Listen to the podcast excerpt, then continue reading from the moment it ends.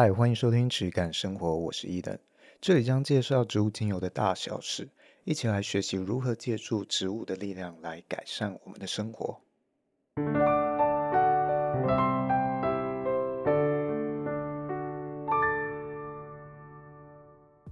你向往生活中充满着芬芳的气味吗？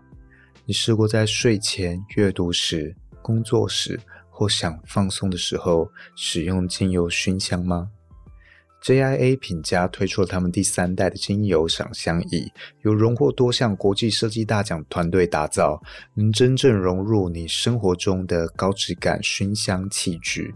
全玻璃的精油槽，实木的机身，新一代马达的扩香效率更好、更静音，全机完全台湾制造，并有一年的保固。我们的日常生活也有太多的纷扰，试试看熏香吧，体验嗅觉的细致与气味的美好，来一场只有自己的气味旅行，轻轻一按，简单创造属于你的场域。详细资讯请参考本集介绍栏位。现在购买还有优惠的精油组合，皆为我从各国产地亲自进口的精油。欢迎收听这一集的质感生活，我是伊登，我是轩，大家好。那今天呢，我们来讲一下花精这个类别。嗯，花精是什么东西？花精跟精油有什么样不同？以及它怎么样使用？为什么讲这一集呢？主要就是因为，在我接触这个精油的生意过程中，其实蛮多人会来询问：诶，花精是不是就等于精油啊？或者花精到底是什么样的东西？怎么样去用？对于一般的消费者来说，这是一个蛮陌生的词，那他可能也不太理解中间的差异。所以这一集呢，就帮大家做一个简单的介绍。我们先来讲花精是什么好了。花精跟精油是基本上完全不一样的东西，它的应用的原理以及它的制造方式、制造的过程，全部都完全不一样。首先，花精你是基本上闻不到植物的气味的，哦，它没有香味，嗯，因为它的基底啊，大部分可能会有水或者是酒。所以它可能有酒的气味，它没有什么植物的气味，植物的成分非常非常的少。嗯。它要怎么样运用呢？它其实是一种植物，试着用水和酒为基底去截取植物的讯息。或者你可以讲是一种能量好了，嗯，它的原理大部分是来自于顺势疗法、同类疗法这一类型的理论基础，它去延伸出去的。嗯、例如这类基础常常会介绍到说，当蛇的毒液，我们都知道蛇的毒液是对其他生物是有害的，但是。当你中了这个蛇毒之后，你去把这个蛇的毒液稀释、稀释非常多倍之后，浓度非常低的毒液反而会成为治疗蛇毒的解药之一啊，成为血清之一啊。嗯嗯，这个就是它的原理啊。他认为，只要把一个东西。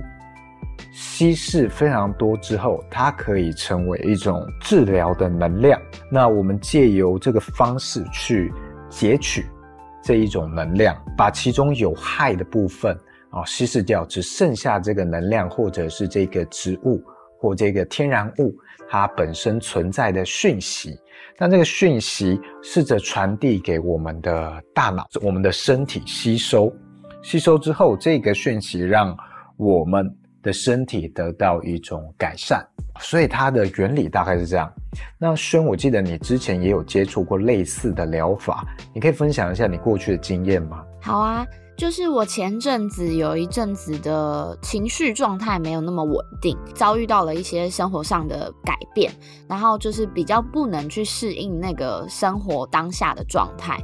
那我就有求助我前几集有提过的一个医生，那他那边刚好是有顺势疗法这个东西。那时候我去诊所的时候，因为它是用那个花精三十八种花精下去产出的顺势糖球，那一样它可能就是用那个植物的水去做成的糖球，所以它在做成分分析上面的话，它其实就只有糖。葡萄糖的成分而已，跟水的成分，但是那个能量是检测不出来的。那他就让我自己去选择说，因为它会有一个类似像 menu 一样的东西，它会每一个花精对应的呃恐惧，或者是对应你的情绪，然后它会描述给你看，那你自己先做选择。那我自己就坐在那边坐了半个小时，我就把三十八种全部都看过一次，然后看看是我自己也要判断一下你自己现在自身的状态是什么，然后什么样的状况它会有一些描述嘛，比较符合你的，然后我就挑了几种，大概挑了四种，然后我再进诊间跟医生做呃下一步的咨询。那因为我之前有有稍微提到他的咨询方式比较特殊，他是用能量的方式在帮你做测定。比较像是男士去敏疗法那个那个能量测定的方式，然后他就对我的身体说：“哎，现在这四种里面，他需要哪两种？”他询问我的身体，然后去测定之后发现：“哎，我只需要其中两种，一个是岩蔷薇，一个是胡桃。”然后我就是。拿这个顺势糖球回家使用，那他推荐我使用的方式是在可能每天睡觉之前晚上，然后含在舌下，然后让它融化，然后就就是伴随着睡眠这样子。然后其实我自己在体验大概这三个礼拜，因为糖球的容量大概足以吃三个礼拜这样子。然后我吃了三个礼拜以后，我就觉得大概是第一个礼拜就很有感觉。让我有一种，因为我那时候的状态比较像是比较不稳定，然后比较担忧，比较担心未来，因为面临一个比较重大的转变，我还没有办法适应，然后我还在一个比较像是受到惊吓的状态当中，还没有回过神来的感觉。然后我就大概是第五天的时候，我就已经觉得我已经有慢慢的比较像是脚踏实地踏在。地板上的那种感觉，对，但是这样讲比较玄幻呢。我就是有一点把它当成一种辅助疗法，因为当时医生其实还是有开类似像是抗焦虑的药给我这样子，所以我是正常三餐里面有两餐还是得吃抗焦虑的药，等于说它是搭配着使用。所以在我在理解这件事情，我吃完之后，其实我的抗焦虑药也同时都。不用再继续吃了，所以就是顺势疗法花精的部分结束了，然后我的一般的医学的开的抗焦虑药我也不需要再使用了。当时的状况比较像是这样子，也跟大家分享。嗯，了解。如果大家有接触过花精的话，其实它的种类也是非常多，那有很多不同家的流派或品牌，嗯，他们用的植物可能也都不一样。他们会为这些植物设定非常非常多的，啊有点像是基本资讯。例如野玫瑰的话，它可能会告诉你，这是应用在你有某种负面情绪，可能是属于太放弃自我或不积极的情绪这样展现的时候，那它会去赋予你恢复人生的热情啊，或者一些原动力。它会有非常多，每一种植物都有这样的设定，使用者就依照这些哦，我今天是什么样的状况，那我去使用到对应的植物的花精，然后滴在可能一杯水里之类，只要一滴几滴，非常少，嗯，应用在我们日常的水里，所以它跟精油其中一个主要的差异就是，花精是用来用喝的。那精油基本上不会有太多的情况去做食用，嗯，所以这个就已经是非常大的一个差异。然后花精本身，因为它非常非常的稀释啊，所以它喝不会有太大的影响，因为它的成分基本上就是水或者微量的酒精。精油一滴里面可能就有几十克甚至几百克的这个植物原料浓缩在里面，所以精油一滴它可能是非常的。强烈，甚至是有可能会灼伤你的皮肤或者食道的，这个是成分上、载体上这两个非常大的差异。所以基本上在用花精的情况，比较多会是在处理我们的个人的情绪，或者是自律神经啊这一方面的管理。有部分人他可能使用一些中医啊或西医，甚至是他做一些身心科方面咨询，他没有获得他足够的帮助，那他转而借用这种辅助的产品啊，辅助花精啊，无论是精油或者是啊，或者你刚刚讲的顺势糖球这一些东西，嗯，他去辅助，诶，他发现有某部分的商品它特别有效。例如，有一些人他是认为精油对他情绪的改善很有效、很有帮助。那有些人反而会认为说，哎，精油比较还好，但是这个花精它对它的效用，他觉得很明显的改善。那我觉得这个都是大家可以自己去测试看看的，因为像有一些人就认为这种花精太过玄幻，对，太过能量相关，嗯，部分的人觉得太不科学，他没有办法接受。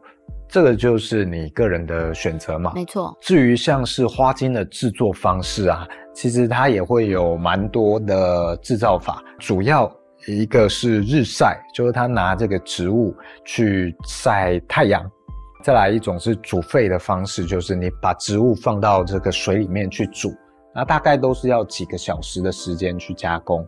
基本上花精的原料都会希望是野生的为主，不要是栽种的，所以它这个植物的无论是原料采收的门槛，或者是制作的门槛，其实都有一定的要求。这个做完之后，我们叫做母丁剂，母丁剂还不是花精，母丁剂它再去兑水或是。对酒精哦，有可能是白兰地或者是伏特加之类的东西。那它这样子去混合之后，最后才是一个浓缩的花精。那花精在你运用的时候，再滴到这个水里面，非常非常少的浓度，几滴而已，兑上一瓶水，这个才是它的使用的状况。那少部分状况，它会加到这个乳液啊之类的，这个是涂敷类型的，那一样也是非常非常少的量。例如，可能我们刚刚讲的，面对恐惧，接受正面的、积极的热忱，你想要这种需求的话，你滴个一滴在这个你的日常乳液里面使用，它也许会为你带来这种的效果。只是我自己为什么比较没有走向花精这个领域，是因为这些花精的制作和疗效其实是很难去追溯的。今天我们看到这些花精对应到什么的效用，其实大部分是类似某个人他有某种神通感应到了一些东西，然后他去记载啊，野玫瑰什么效果啊，然后龙胆是什么效果，他直接可能做梦啊之类就感应到这些，他就记载下来，然后你要去哪里找这个植物啊，这样子，所以我们看到了这些疗效和效用，我们后人。没有这个神通，当初这个创办者、记载者的神通，嗯，所以这个是没有办法被我们再去延伸，或者是做调整的哦。今天假设你用的一个品牌是一百年前所记载的这些资讯，其实我们讲的这些心理层面的疾病，或者是心理状况会遇到的一些深层因素。都跟过去几十年会有不同，这个是不断在演进的。那这种时候，当初设立的这一些疗效植物对应的情绪，会不会有一些经过时间之后产生了偏差？我们不知道。那这个东西我们也没有办法再去验证，因为这个不像是药。啊，药是透过成分不断去调整验证，那精油你也一样可以透过一些植物的特性再去反复验证。但花精这个东西是能量相关的，那就非常的难去这样子对照验证，所以你很难再去做这些植物的调整。今天你如果没有神通，你想要做一个花精。你拿你家院子里面或者你花圃里面种的花草，你提炼了花精，你也不知道它是什么效果。即使你今天一样去找这个龙胆，别的品牌也记载的龙胆好了，你用一样的植物去做，即使你品种相同，你的生产的产地不一样，那照顾的方式不一样，它的生长的条件都不同，那它代表的讯息就不同。你们两个人产生的花精虽然都叫龙胆花精，但它的效用其实是可能完全不一样的。嗯，这种时候你也没有一个机制可以去验证，到底我们要怎么样去，哎，推敲你手上的龙胆的效用到底如何？它代表什么讯息？嗯，非常困难。这个其实有点变成像我之前讲的，我这边有很多啊、呃、这种能量啊磁场敏感的人会过来，那他们常常会接受到这个精油里面的讯息，无论是气味或者是他握住的这个能量之类的，嗯，哦，他能接收到讯息，他们也能够大致判别这个东西对他的感受，但是他们都没有办法很好的去解读这个讯息。这状况就好像是有些人会做梦。梦到一些东西，但我们不知道那个代表的是什么。对，那你试着去解读的时候，往往解读的都会是错的。对，嗯。所以，当一个讯息我们能接受到，跟能够完全解读它是完全不同的事情。你能够接受到一个讯息，嗯，那个能够代表的东西其实很少。当你试着去解读它的时候，其实你可以完全解读成不同的方向。当我们一个讯息没有办法全盘知道的时候，它可能就会造成误解或误判，甚至用在错误的方向上。这个是花精它所面临的一个困难点啊。所以它很难再去延伸。嗯，我自己在过去学习的经历啊、呃，我也有使用的经历。我个人认为它是有一些效果的，在我个人上啊，但是那个效果对我来说可能没有那么的大。我觉得也许两成三成。所以这个范围，我觉得它还在我们心理作用能够产生的效用范围之中。嗯，因为我们之前说这个心理作用啊，对我们的人体其实是能够产生影响。的，它可能可以产生到二十五 percent 左右的影响哦。哦，例如我们今天给你一个水，然后告诉你这个水有什么什么神奇的效果，那你也相信被说服了，你之后喝也许会对你有二十五 percent 这方面的效用，因为是你给自己的身体有这个暗示影响。那是透过你的大脑去影响到你的身体，你的身体告诉自己，你的大脑告诉自己，哦，你会接受到这方面的影响，你会往这方面改善，啊，其实这个就会有某种程度上会影响你的身体了。我觉得我那时候也比较像是这样子的状况，因为前几集就是有提过，他算是我在台北最信任的医生，当他给我这样子的。辅助的时候，我愿意去相信他，愿意去用他给我的方法试试看，看有没有办法让自己变好。那我觉得，在我的角度去解读这件事情，就会比较像是。他是想要帮助我更好，所以他提供了他的方式，那我就试个三个礼拜看看，看有没有办法变得更好。这样子，我觉得我就是比较像是比较虚一点的讲法，就是比较全然的去相信他帮我做的决定，或者是陪我做的决定。所以我相信的其实是医生本人，不是顺势疗法这件事情。是，对，所以我们用比较科学一点的方式去看待这件事情。今天。我们有各种不同的植物，然后它对应到了个别不同的效用，也跟你说你用了这个东西的话会产生什么样的正面影响，然后你适用什么样的情况。所以当我们在选择这个东西，尤其是我们知道这个东西是有这样设定的时候，我们去使用，我们就会有一个心理暗示，或者你可以说像是秘密的这个吸引力法则一样。对，哦，我试着去。聚焦到这一方面的效用，我一直去想，我边喝这个花精，然后我就边想，哦，我会往这方面改善，我会往这方面改善。嗯，这时候你的身体和思维就会导向这个方向，那你就会逐渐聚集往这个方向去走。这个是它在比较科学方面可能会造成的影响。那像是精油，其实也会有这样的状况。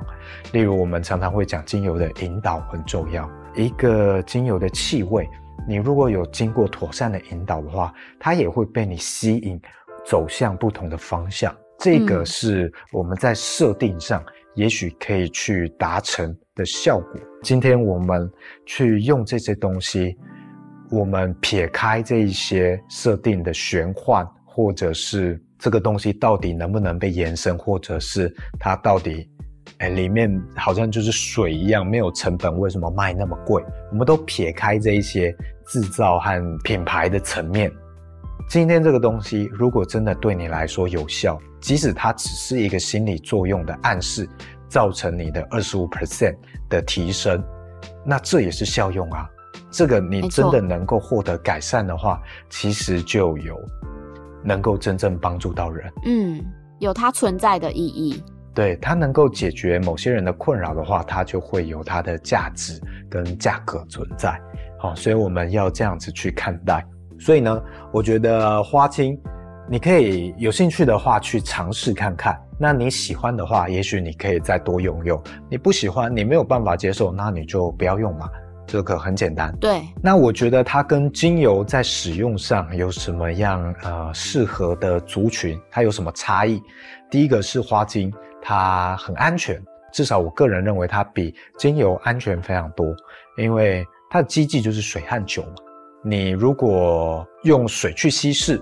或者甚至你用热水，你去蒸发掉里面酒精的成分，那你给这个老人啊，或者是小孩，甚至是宠物使用，这个都是相对来说比精油安全的哦。嗯，可以说它没有什么负面影响。那精油我们知道有很多成分可能是，哎，老人、小孩或者是宠物动物没有办法代谢的。这种时候，花精也许可以去试试看。嗯，所以如果有人要去尝试对自己的宠物或者是动物做一些改善治疗，那我可能会比较先推荐，你可以用花精的方式去试试，因为精油的不可预知的因素会更多。但是我们今天讲到，我们为花精这些植物设定的功效或功能。到底能不能对应到动物上？哦，这也是一个未知数。首先，动物一定就没有我们讲的这种心理作用的提升，因为你没有办法引导它。嗯，哦，所以你如果真的动物因此而有明显的改善，那你可能就会知道说，哦，也许这方面哎真的有这样的作用，不是心理作用而已。嗯，但你是不是就等于是拿你的动物来做实验了？对啊。但这个没有太多的负担啦，所以也许可以试试看。困难点就是像我刚刚讲的，这个东西很难被复制啊、你今天如果厂商你自己想要用这样的方式去发展自己的花精品牌的话，也许你也需要有某个人有这样的神通。去记载，又或者是你拿动物来做试验，去记载统计学的方式去记录，诶，某一个植物的花茎有什么样的效果？或许这也是一种发展的思路。希望它是能够透过某种可以被验证的方式，这样子逐渐去记载哦，什么植物的花茎，什么样的制造方式，它也许对应到某种的情绪。如果我们可以这样记载的话，它会变成一个更能够继续延伸发展下去的一个品类。那也许它可以提供更多人有这方面的帮助，或者它能够更被验证，站得住脚。如果花精你有兴趣的话，像是这个英国的巴哈花精哦，这个是可以参考，算是比较历史悠久。那还有个别的流派不同，也可以参考看看。每一家都有一些特定的品牌，它可能会有某方面的认证啊，你要有某个原厂的认证，它才认可你这个是对应到我这种效果的花精。这部分也是大家在选购上的时候可以去注意一下的。有兴趣的话，可以去买一些书啊，或参与一些。